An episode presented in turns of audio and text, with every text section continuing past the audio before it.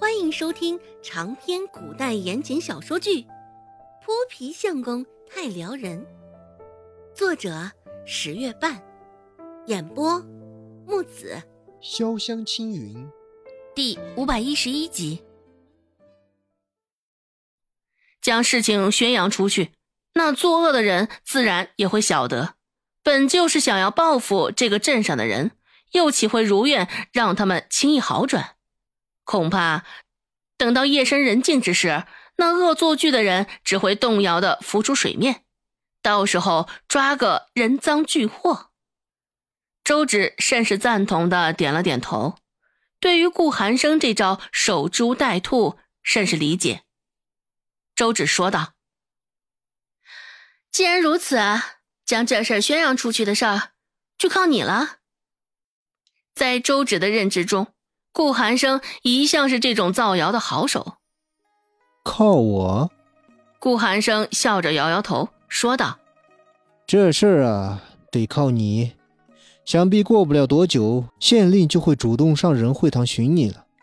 到时候还得靠你转告于他此事，借他的口宣扬出去。”啊？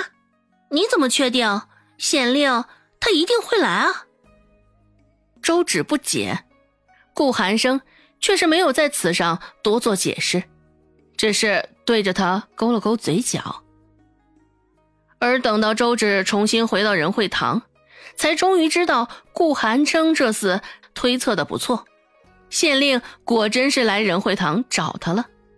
也不知道县令在这已经等了多久了，反正周芷到的时候，县令正坐在上座。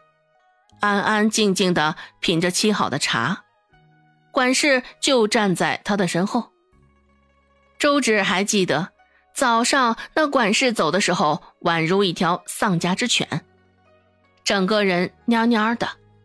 只是现在跟着县令，这管事的精神头却是高涨的，不是一星半点儿。现在高昂着他的脑袋，就用他的鼻孔示人。这般狐假虎威之状，让人看着当真是厌恶极了。看到周芷进门，县令立马放下手中的茶盏，站了起来。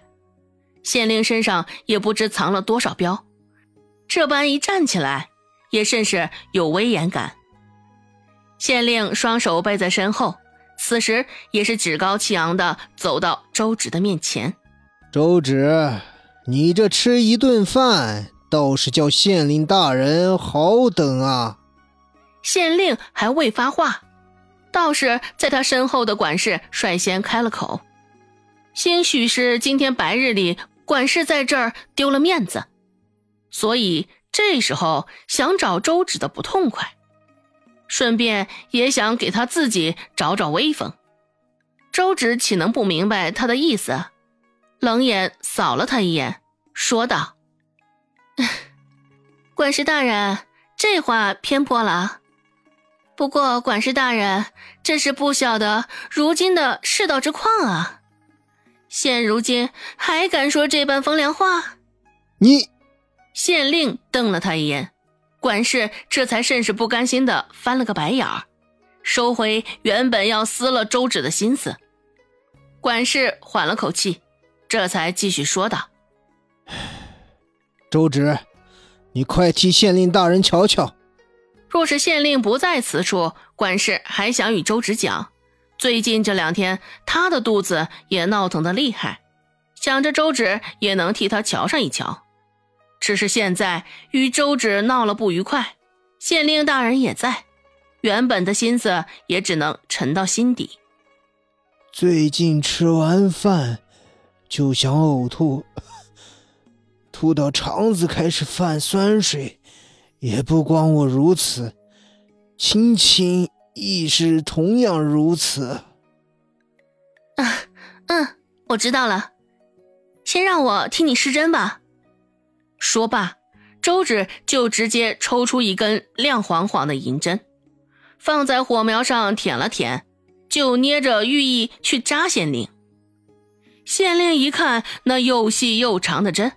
立马就傻了眼了，因为害怕，脚下也是不自觉的往后退了两步，管事瞅着机会来了，伸出双臂就挡在县令的面前。大胆，竟敢一一对县令大人不轨！哎，县令大人，若是你诚心要治病，还请放下你内心的恐惧，也不过就十以针罢了，何必这般大惊小怪啊？说着，周芷指了指周围的几人，都面色平静的接受施针。不像县令那般胆小如鼠啊！